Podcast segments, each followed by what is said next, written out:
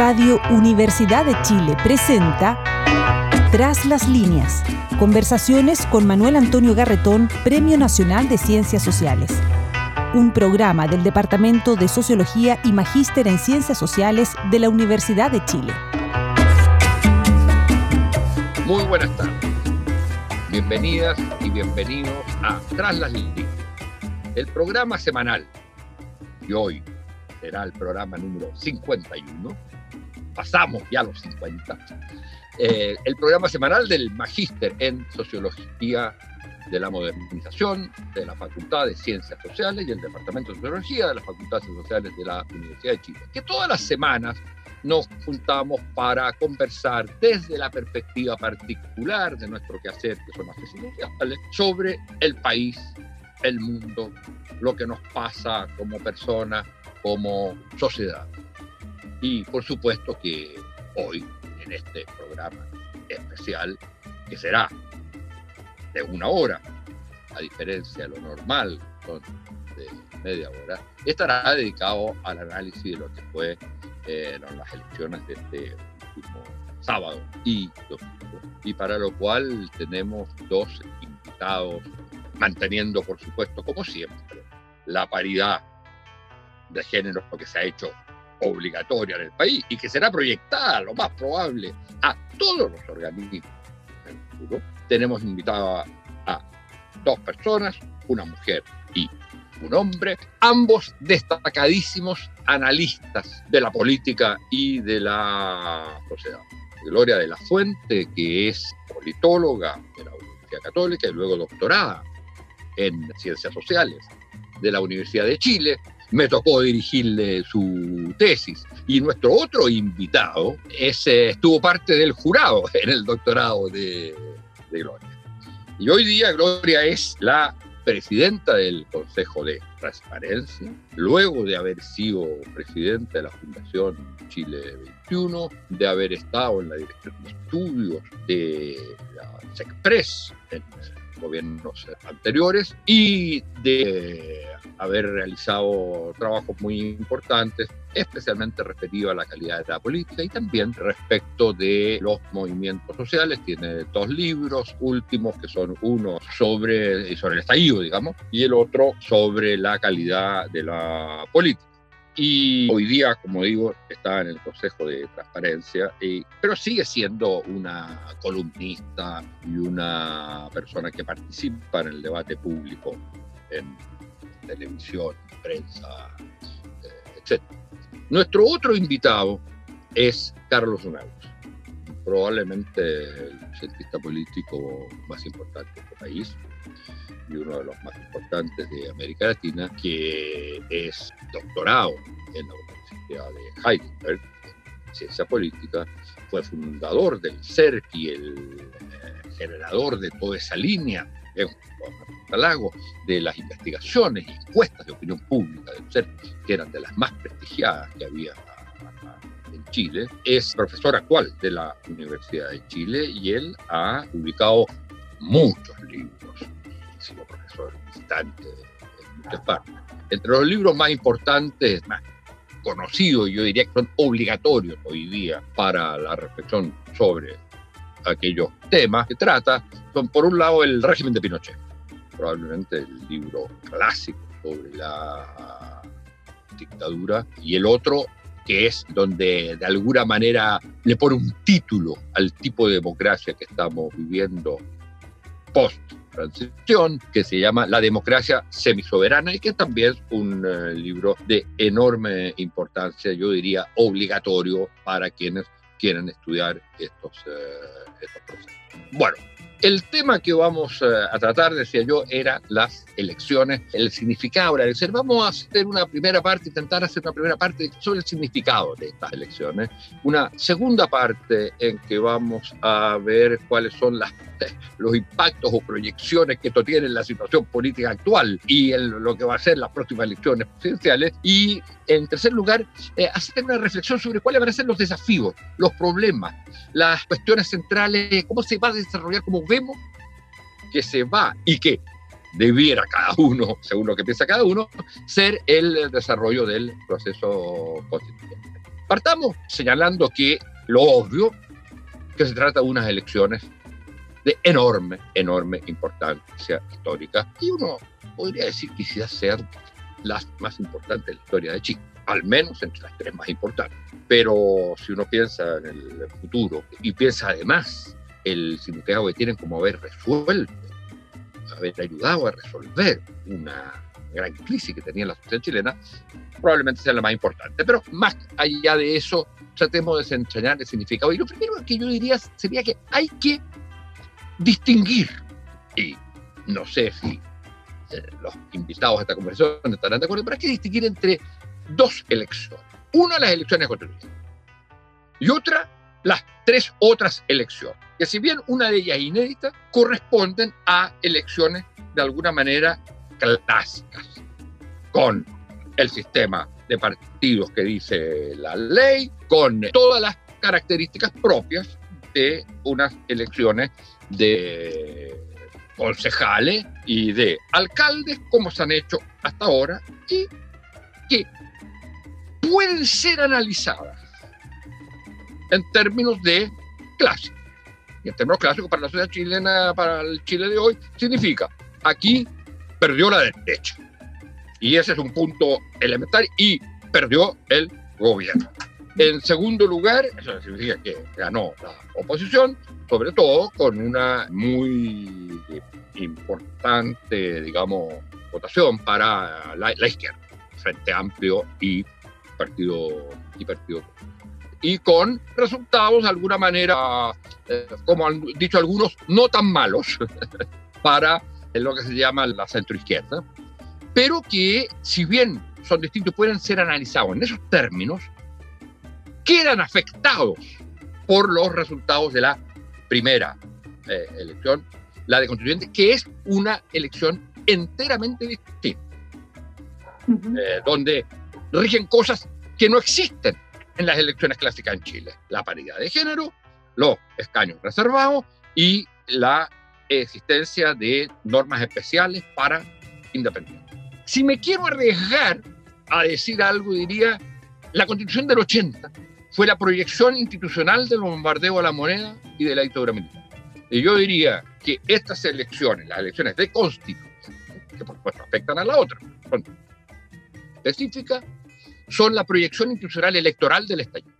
Aquí rige mucho menos gobierno, oposición, rige mucho menos izquierda, derecha. Por supuesto, eso está presente porque en la vida política chilena estas cosas están presentes, pero lo central es que expresa mucho más la diversidad del estallido, es mucho más la expresión institucional del estallido. Y no deja de ser interesante que una de las personas electas sea la señora Pikachu, que era el símbolo de alguna manera de las manifestaciones. Entonces, eh, uno dice, aquí hay un, realmente un terremoto, en el sentido que es probable que estas elecciones sean, y esa es la hipótesis, sean el indicador de lo que van a ser en el futuro. Quizás no exactamente las próximas, pero en el futuro, lo que vayan a ser los clivajes, las formas de organización política, incluso que eh, la manera como se organicen los partidos, todo eso va a estar, yo creo, más cercano a lo que han sido las elecciones de constituyentes que las otras tres elecciones. Bueno, muy bienvenida Gloria y Carlos y partamos entonces por cómo ven ustedes y cuáles serían los puntos que ustedes resaltarían de las elecciones del día sábado y domingo. Gloria.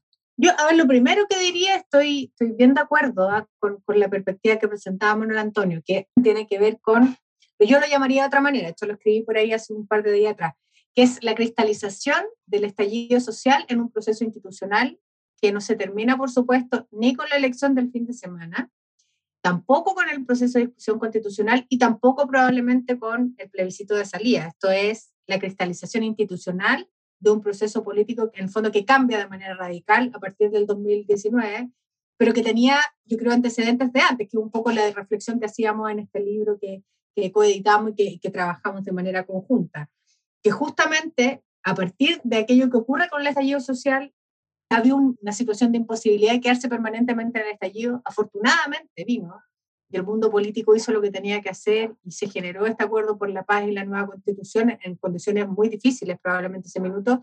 Y esto permitió, de alguna manera, generar un proceso institucional que se cristaliza, creo yo, más aún con la elección de esta convención constitucional, incluso más que en octubre del año pasado, porque hoy en día sí los actores sociales distintos, de distintas características, en el fondo con distintas miradas, convergen en un espacio institucional que va a tener que discutir las bases de la sociedad del futuro. Entonces, estoy plenamente de acuerdo con la cristalización de ese proceso, pero también creo que probablemente eso es parte de la discusión después, pero probablemente eso no va a terminar eh, ahora y hay que empezar a pensar esto en el largo aliento. Sí, un comentario sobre las otras elecciones que acompañaron este fin de semana las elecciones. Yo creo que de alguna manera ya es un matiz con lo que decía Manuel. Si bien es una elección que obedece a los patrones clásicos de elecciones en Chile, concejales, excepción de gobernadores regionales, que es un tipo de cargo distinto, pero sí creo que también estas elecciones, tal vez con un matiz distinto por el propio sistema electoral, pero sí reflejaron también algún ajuste y algún cambio que probablemente va a ser más evidente en el futuro.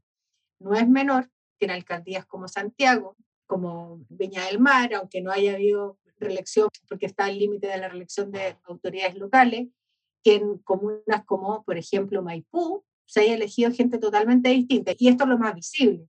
Pero si uno bucea y se pone a mirar con más detalle, en general creo que el patrón fue más de ajuste y de cambio que de continuidad. Y yo creo que eso se va a ir reflejando probablemente paulatinamente por las propias dinámicas que tiene la representación local. Tampoco es menor lo que pasó, porque pensamos las proyecciones electorales hasta hace un par de meses atrás. Tampoco pasó lo que todo el mundo suponía que iba a pasar a propósito de la dispersión de la oposición, y que es que el oficialismo ganara la, mayoría de las gobernaciones regionales. Eso no ocurrió en la práctica tampoco. Por lo tanto, hay una señal que uno no puede entender desde el punto de vista de largo plazo con elementos institucionales que empiezan a cristalizar el estallido social. Y por otro lado, sin duda, como todas las elecciones, también hay algunos elementos coyunturales que tienen que ver, por ejemplo, con cuánto, y es una pregunta legítima de hacerse, cuánto los elementos o lo que hemos visto en la pandemia a propósito de las debilidades del Estado y otro, ha ido profundizando muchas más de las cosas que nosotros ya veíamos en el estallido social que tenían que ver con la demanda contra la impunidad, por la justicia social y ese tipo de temas que han quedado más o menos en evidencia a propósito de la pandemia, ¿no? y las diferencias y el drama que significa para muchas personas paliar los costos económicos y sociales, y no solo sanitarios, de una situación de estas características. Eso para partir.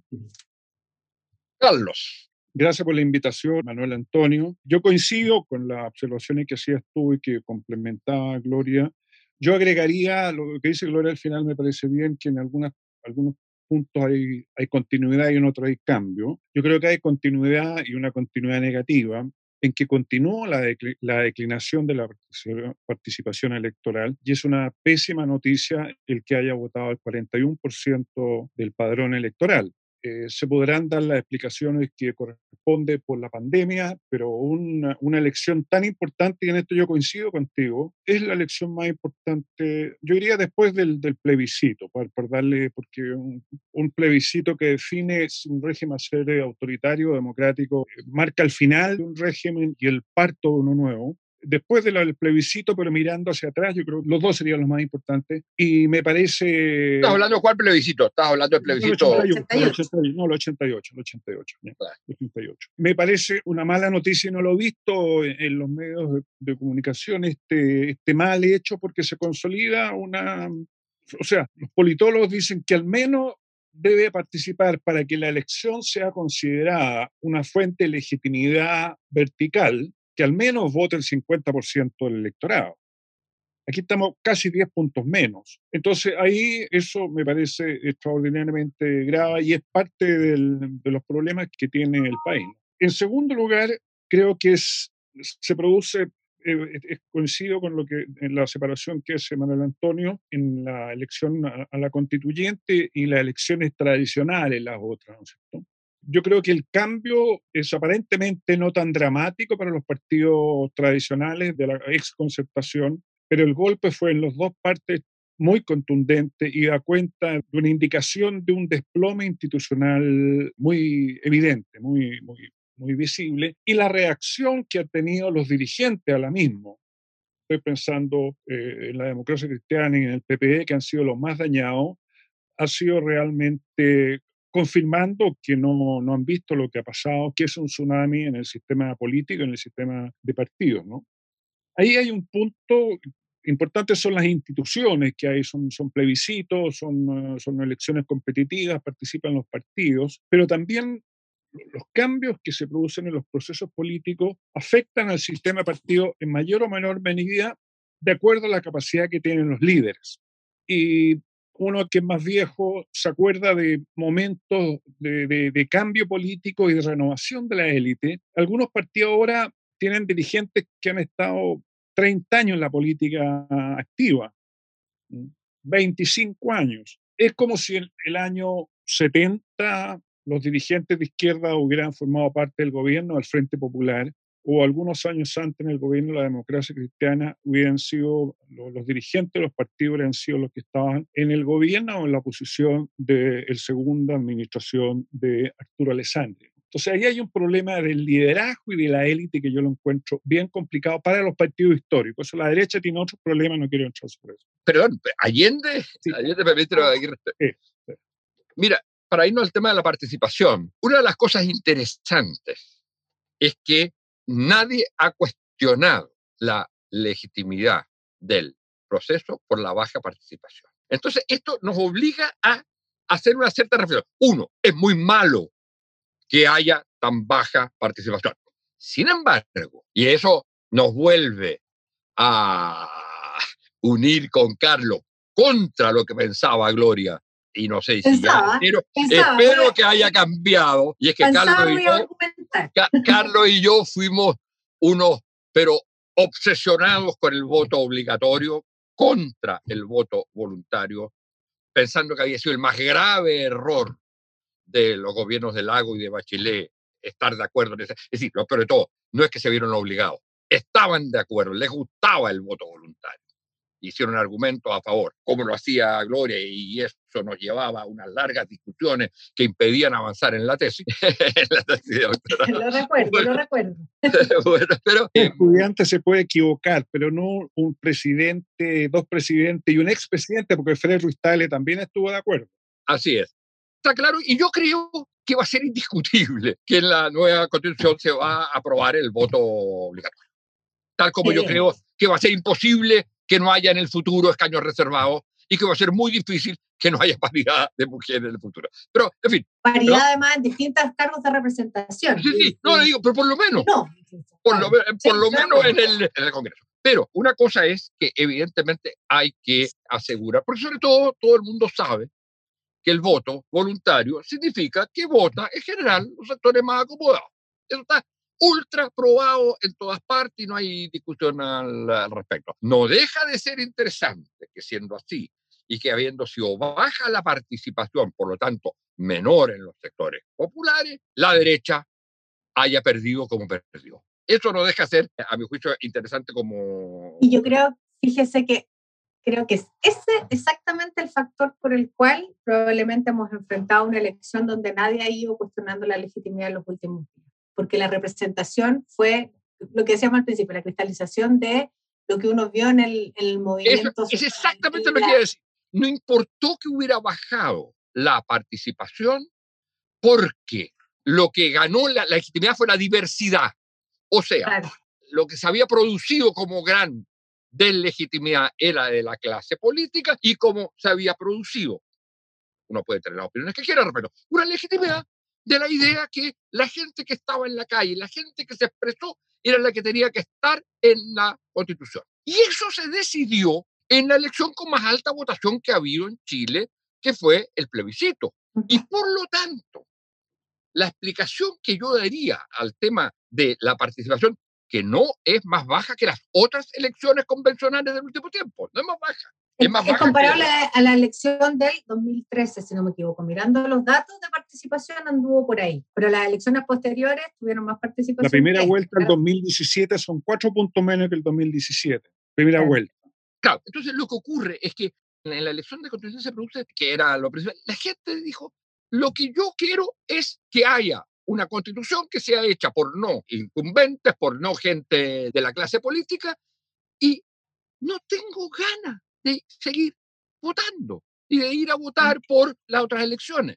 Entonces, mi impresión es que el plebiscito le dio tal legitimidad a esta elección que el hecho que haya habido, y en ese sentido de nuevo hay que reconocer esta ambivalencia crítica a la clase política, pero gracias a una obligada, si se quiere, decisión de la clase política, hubo paridad de mujeres y hombres, escaños reservados y independientes, que fueron los que al final ganaron. O sea, la gente vio reflejada en las candidaturas, en lo que ahí iba a pasar, lo que había querido hacer, lo que había dicho en el plebiscito. Y entonces, en ese sentido, la baja participación, esta vez, porque uno dice, ¿cómo en la elección más importante participa? Bueno, porque la verdad es que hay que tomarla. Para analizar el tema de la participación, hay que tomar a las dos juntas. Hay que tomar plebiscito y Sí, y por eso pasa a ser tal vez menos dramático ahora, aunque ah, voy a hacer antes un como disclosure sobre el, sobre el, el dilema del voto obligatorio voluntario para, hacer un reconocimiento en que de verdad yo lo peleé muchos años respecto al voto voluntario. Pero mirando los resultados y la participación de los últimos años, yo creo que tenían toda la razón respecto al sesgo de clase en particular que se produce con el voto voluntario en Chile. Y eso es dramático, porque en un país altamente desigual como el nuestro, que no solamente desigual en términos de la distribución del ingreso, sino que manifiesta otro tipo de desigualdades que terminan siendo como una especie de techo de cristal para el desarrollo de todas las personas, su apellido, su color de piel, si pertenece a una etnia o no pertenece, etcétera, yo creo que lo que hizo el voto voluntario fue profundizar más esas desigualdades y, ese, y esos sesgos en la práctica. Entonces creo que efectivamente hubo un error y un error que, y ese error yo creo que hay que corregirlo en algún minuto y espero ojalá que la Convención Constitucional logre habilitar la posibilidad del voto obligatorio. Ahora, por lo pronto pasa a ser menos dramático respecto al proceso, no hacia las, a las definiciones electorales que igual hay que tomar en el próximo tiempo porque Menos mal y el legislador lo que hizo respecto a la convención constitucional en el plebiscito de cierre es establecer el voto obligatorio. Entonces, de todas maneras, aunque no alcanzáramos a tener legislación, que probablemente no va a haber, el plebiscito de salida del proceso constituyente va a ser con voto obligatorio. Entonces, vamos a obtener probablemente un texto constitucional que va a contar con altos grados de legitimidad vía participación. ¿no? Hay, una posibilidad.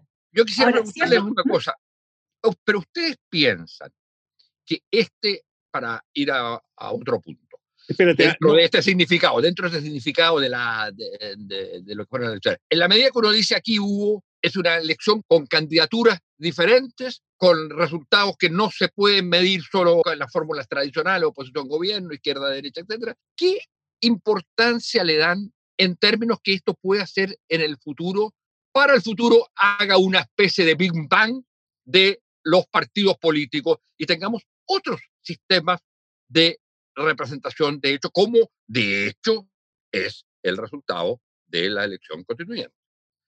Bueno, Antonio, pero yo, yo quiero volver a lo que dijiste sobre la, una explicación de legitimación o de reconocimiento que el 41% tú lo estás neutralizando, lo estás compensando, estás haciendo un juego estadístico con la participación en el plebiscito. Aquí votó el 41%. Y esa, esa minoría no se legitima porque sea diversidad, porque no sabemos si esa diversidad corresponde, está presente en el 61 que no se expresó. Entonces, lo que puede pasar, haber pasado, estoy, estoy teorizando, ¿no? Quiero que problematicemos, eso no es para esta oportunidad, puede ser para otro momento y es bueno que lo hagamos nosotros en columnas de opinión, en, la cátedra con los alumnos, discutiendo eso, ¿no es cierto? Es que ha habido un sector de la sociedad activa ha logrado representación, bastante cargado los movimientos sociales y, y al sector eh, que más, más, legítimamente está en el estallido social, los, los antiguos protestantes contra el, el, sistema político que teníamos. Pero el 61 que se queda fuera, eso es una incógnita y eso constituye un factor bien incierto. ¿no? Yo, yo no me atrevería a ninguna tesis, nada, ¿no es cierto? Y eso a mí me habría gustado, tú decías, en la, en la, convención constituyente debiera, debiera establecer el voto obligatorio. Yo pensaba que entre los mínimos comunes que se está planteando sobre el tema, la, las medidas económicas, ¿no es cierto? Entre los mínimos comunes debería estar el voto obligatorio para que se sincere ahora con este clima de cambio y de renovación, qué es lo que pasa con el 61% restante. ¿Te imaginas tu proposición con el desmadre que hay respecto a esta discusión de los mínimos comunes? Poner esta, yo creo que es decir, dentro de los mínimos comunes esto debiera estar. No sé si en esto mismo, pero me parece me parece súper interesante. Los, académicos están, hacer preguntas y observaciones y catetear sobre algo que, que se da por tolerado, ya el voto voluntario está como aceptado. Entonces, pero fíjate que si uno piensa que la derecha era básicamente el núcleo de, duro de derecha, estaba contra todo este proceso, sacó un 20%. Y ahora sacó un 22%. O sea, es interesante que incluso con la menor participación, estoy de acuerdo contigo, hay un problema con el, eso, no, discutamos eso, estamos de acuerdo. Pero es interesante que incluso la menor, la menor participación reprodujo los resultados del plebiscito.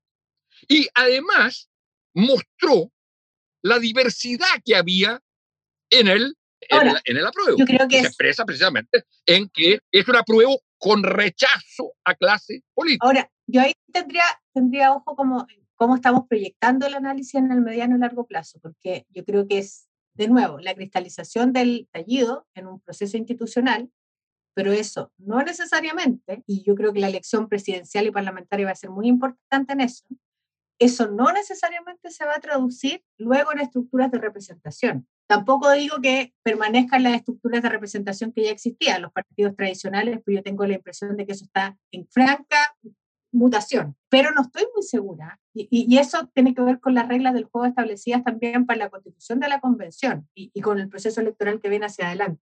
Los constituyentes no tienen primero ni una posibilidad, aunque, hubiese un constituyente muy destacado en el próximo año, no tiene una posibilidad de competir en las elecciones próximas. Esto es parte de las cosas que eligió del legislador, ¿no? que en el fondo tiene un límite para la participación en elecciones en un periodo determinado hacia adelante. Y luego habrá que ver que si el impulso inicial, ¿cómo se llamaba la lista del pueblo? O los independientes tienen la vocación o la voluntad de constituir partidos políticos y que tienen además la capacidad de constituirlos no solamente a nivel de regiones, sino que a nivel nacional. Eso de acuerdo a lo que uno vio en la última experiencia nomás del Frente Amplio, no es muy fácil de conseguir. Pensemos la cantidad de partidos que constituían o movimientos que constituían el Frente Amplio, que tuvieron la intención de constituirse en partidos, finalmente terminaron desapareciendo porque no, tenían, no alcanzaban el, el mínimo, digamos, legal. Entonces, mi impresión es que está por verse y por construirse todavía esta idea de que existe efectivamente de, ese, de esa cristalización que hay hoy en día en la Convención Constitucional la posibilidad de generar estructuras de representación después.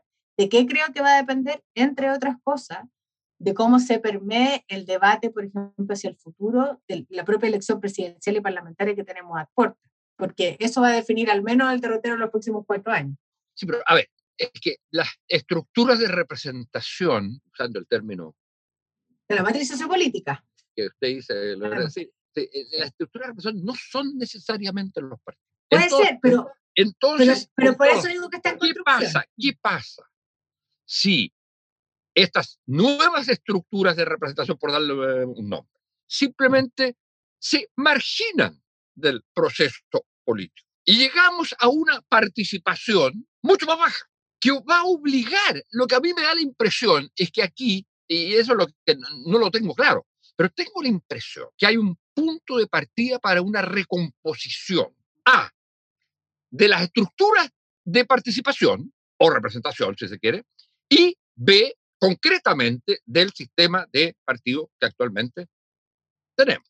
Y yo creo que esto no se va a producir necesariamente ahora. Lo más probable es que se produzca en el proceso constituyente mismo. yo creo que eso se produjo, Manuel Antonio, eso se produjo. La recomposición todavía no, la descomposición sí. o sea, eh, es, el sistema de partido queda sin la democracia cristiana y eso es un cambio mayor. Cambio mayor. Mayor, mayor. Es decir, perdón, no solo eso, Carlos. Queda sin partido por primera vez el sistema político chileno queda sin partido de centro orgánico. Claro, exactamente.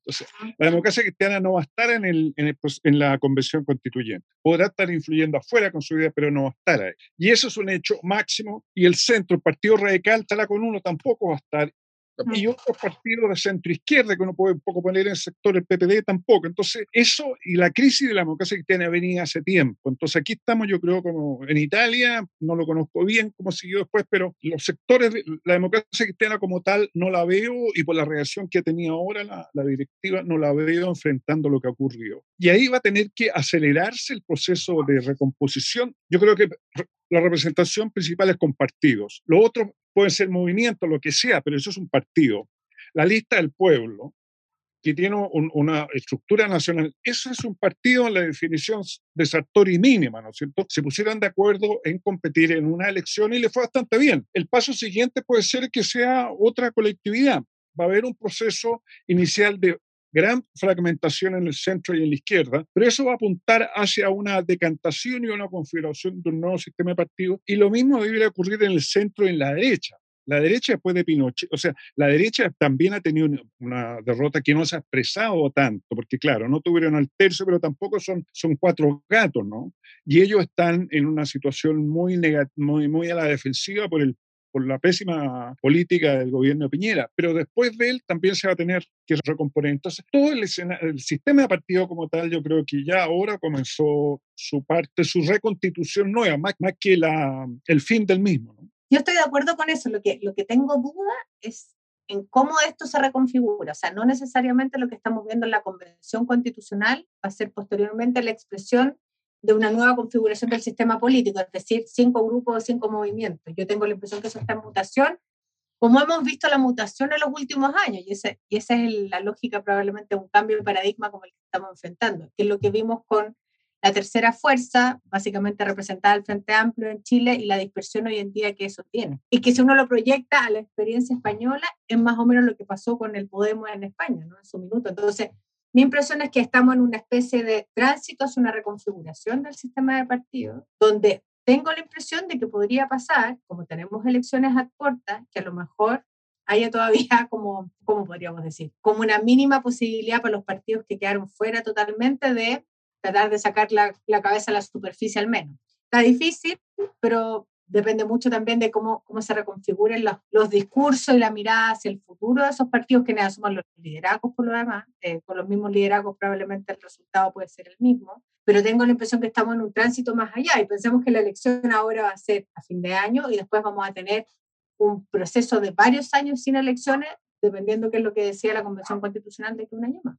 O sea, yo creo que el, para ir como cerrando esta parte respecto de, de los dos puntos. O sea, está claro que está habiendo, con un futuro relativamente cierto, un proceso de recomposición muy profunda del sistema de partido y de las formas de representación que podrán, que podrán eh, tener, eh, cristalizar el partido, pero que van a ser cuestionadas a veces, etc. Es decir, no voy a usar una palabra que odio, pero ahí hay una cierta liquidez. Yo creo que no es cierto, no es líquido eso, es, mucho, más, es mucho más viscoso que líquido.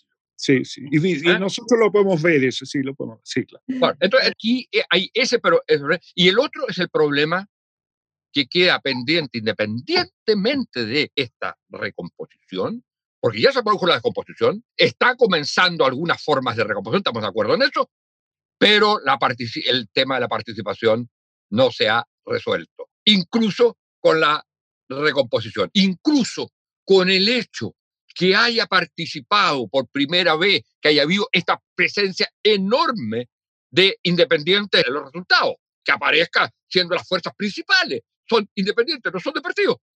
Y mm. todo eso cambió, si ustedes quieren, el sistema de representación de alguna manera, no el de participación de la gente y ese es una deuda pendiente. Ahora, si hay un ajuste ahí, ¿ah? yo creo que no le hemos dedicado demasiado tiempo a algo que puede ser la expresión de un fenómeno que puede proyectarse en el tiempo. Cuando nosotros tuvimos el estallido social y después del estallido social empezaron a emerger de manera bien curiosa para un país que no tiene, no tiene en general tradición de participación muy relevante en formas distintas a la tradicional, ¿no? a la, la participación más de carácter vertical o contabilidad vertical, que es básicamente los cabildos.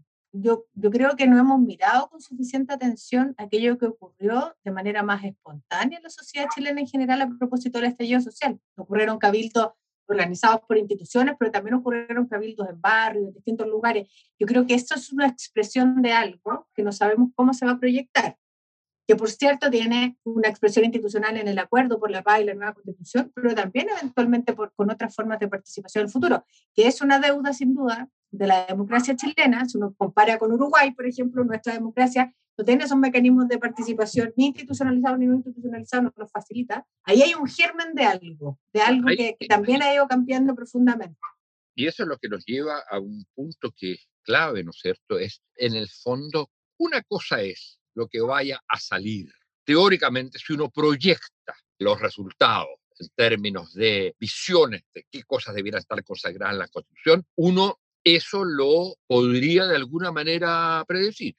Es muy probable que va a haber una expansión de los derechos y de las garantías para los derechos sociales, que va a haber escaños reservados en el futuro y por lo tanto reconocimiento de la multinacionalidad en todos los planos, no solo en el plano puramente cultural, sino en todos los planos de autonomía posible, etcétera, que va a haber eh, un rol del Estado y de lo público y de la educación pública como una cuestión principal por sobre el eh, mercado, principios subsidiarios, etc. Todas esas cosas uno las puede de alguna manera eh, prever que va a ser, va a ser así. Lo que cuesta más eh, prever, creo yo, es cómo se va a organizar la relación entre, o sea, cómo se va a predecir a través del proceso constituyente lo que van a ser las nuevas formas de participación e inclusión de la ciudadanía. Y eso obliga a pensar en el tema que planteaba Gloria en uno de sus aspectos, que es cómo se va a relacionar los 155 con lo que pasa en la sociedad. Eh, yo tengo la impresión que la manera de resolver los problemas internos no van a haber eh, vetos del, del, tercio de la derecha, etcétera, hay una cantidad de cosas que están de alguna manera resueltas, pero no está claro cómo los 155 dialogan con la sociedad. Mm. Y mi impresión es que esto va a llevar a un tema central al comienzo, que es el famoso tema del reglamento. O sea, yo tengo la impresión siguiente, mire que estamos hablando de la cantidad de grupos que están incluidos, de visiones que están incluidas. Entonces, ¿cómo se va a tomar una decisión sobre ciertos aspectos en los cuales realmente haya posiciones distintas? Yo tengo la impresión que va a haber que pensar, lo largo así, eh, hoy día esto sería visto inconstitucional, pero hay que pensar una reforma constitucional que permita que haya un plebiscito ratificatorio, pero que no sea el global total, que sea por ítem. O sea, que tú puedas someter preguntas. Mira, Manuel Antonio, mira, yo creo que aquí estamos en una crisis de representación muy grave, pero no es el único país que ha estado con crisis de representación, ni será el último.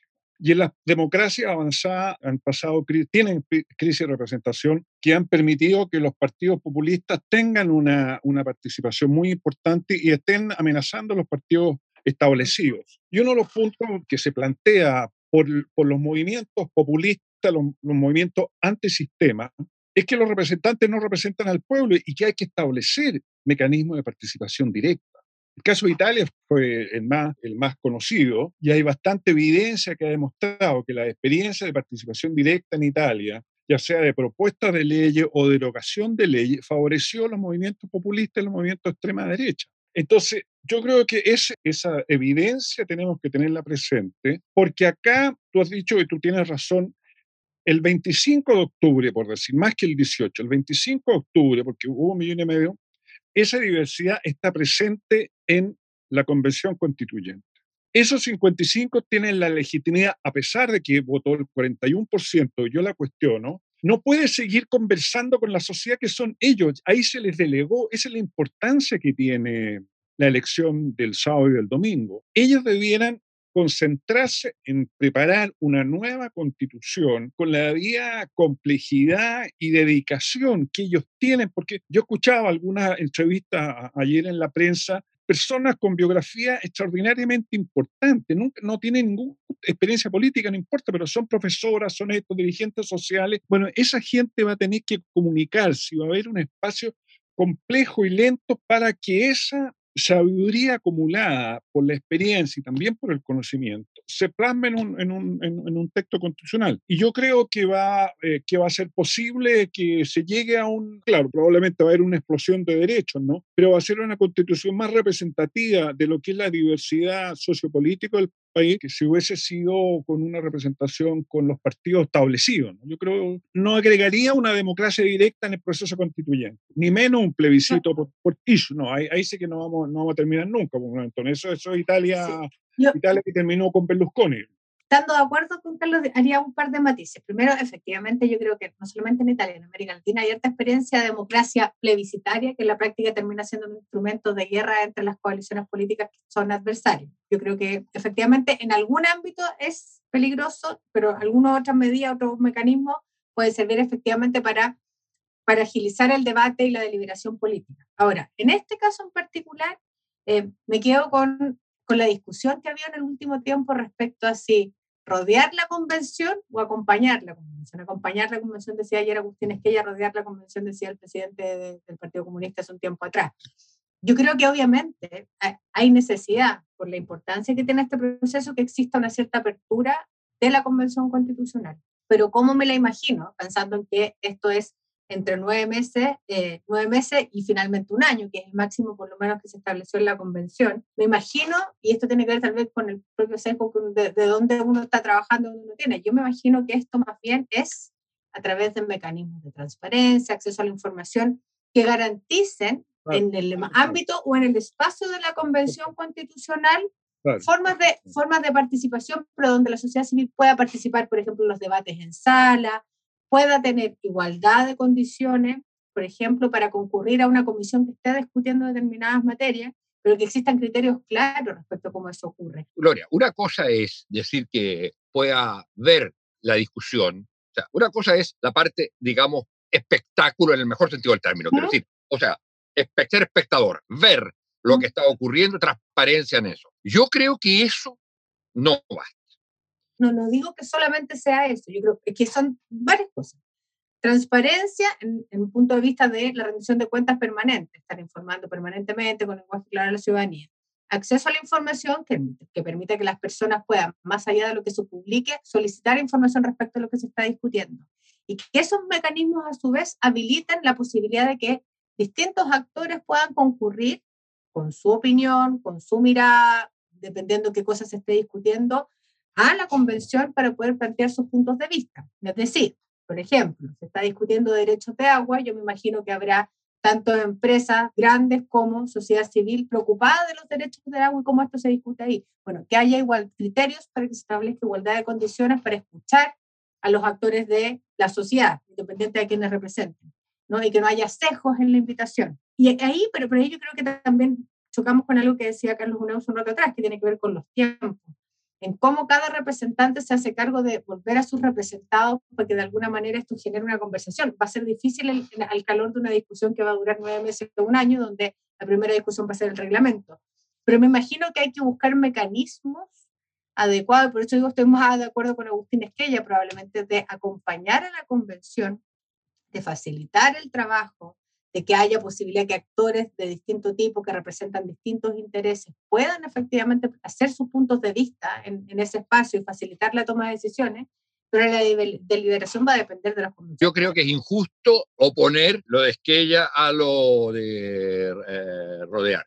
Yo creo que quieren decir lo mismo. Puede ser. Y, es que ella no habría dicho acompañar si antes no hubiera usado la palabra rodear. Y el primero que usa tiende siempre a, ir verbalmente, discursivamente, más radicalmente. Yo creo que en ambos casos se está hablando de lo mismo. Se está hablando que, porque acompañar, perdón, acompañar no es, acompañar supone, y la palabra lo dice de alguna manera, supone una, alguna institucionalidad, porque supone alguna continuidad. Acompañar es no que uno vaya a esto, sino que haya un proceso de acompañamiento y eso tiene que ser consagrado de alguna manera institucionalmente.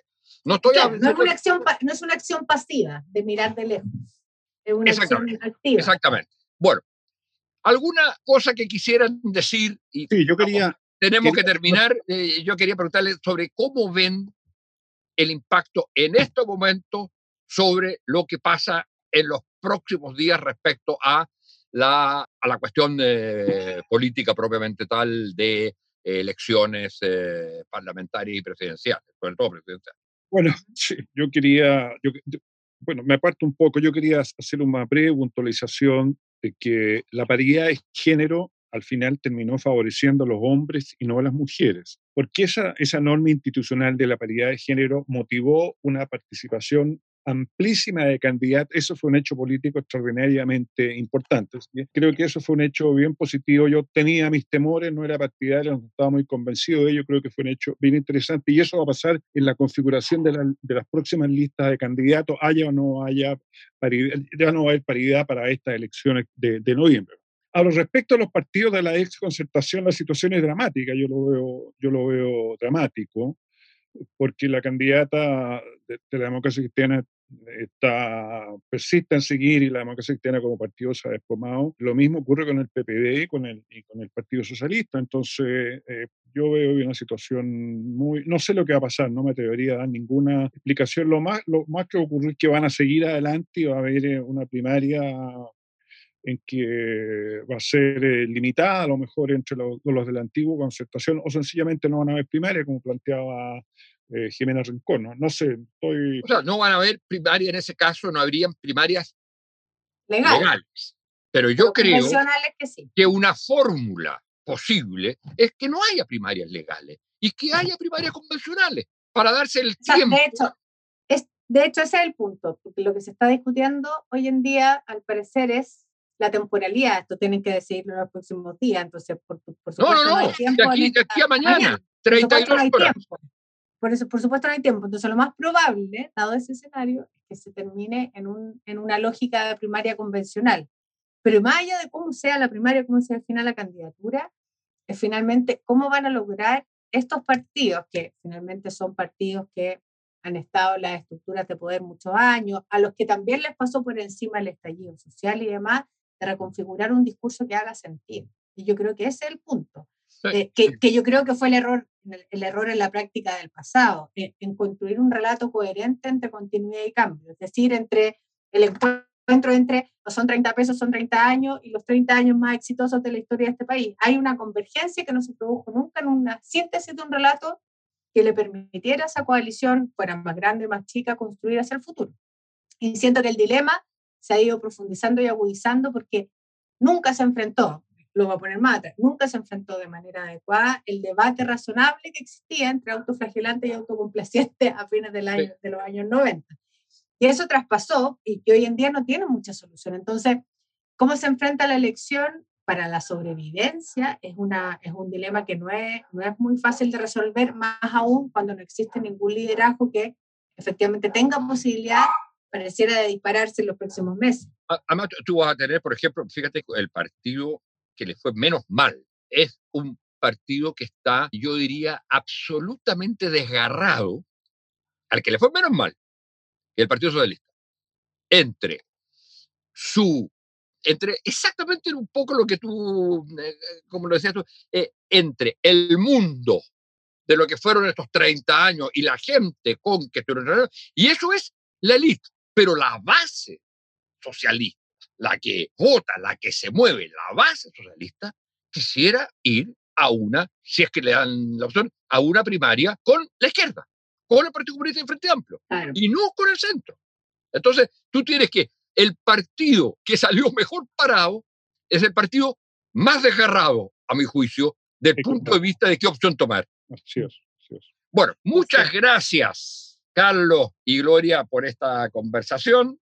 Espero que la vida nos permita volver a juntarnos no solo en una defensa de tesis, como fue en el caso de la defensa de Gloria, que Carlos y yo éramos profesores, sino ni, ni solo hoy, sino en el futuro para seguir discutiendo este tema que tiene que ver con una cuestión tan central que todavía no podemos captar, yo creo realmente, el profundo significado que es este proceso inédito, en que es un proceso, como alguien dice, no es solo una constituyente, es también un país constituyente, es Es un, proceso que más allá de los 155 elegidos y todo eso, involucra a todo el país. Aunque eso no se exprese en la participación, como lo hemos dicho. Pero aquí hay pocas veces en que uno puede decir, mire, aquí estamos ante realmente las puertas de un proceso refundacional. Y esto es. Sí. Bueno, muchas gracias. Muchas gracias, un gusto. Gracias, Manuel Antonio, por la invitación. Sí, muchas gracias por la invitación. Y un gusto verlos a ambos. Igualmente. Gracias a ustedes por, por venir y estar en tras las líneas. Y gracias a ustedes, señoras y señores auditores y auditoras, por eh, vuestra escucha. Radio Universidad de Chile presentó Tras las líneas. Conversaciones con Manuel Antonio Garretón, Premio Nacional de Ciencias Sociales. Un programa del Departamento de Sociología y Magíster en Ciencias Sociales de la Universidad de Chile.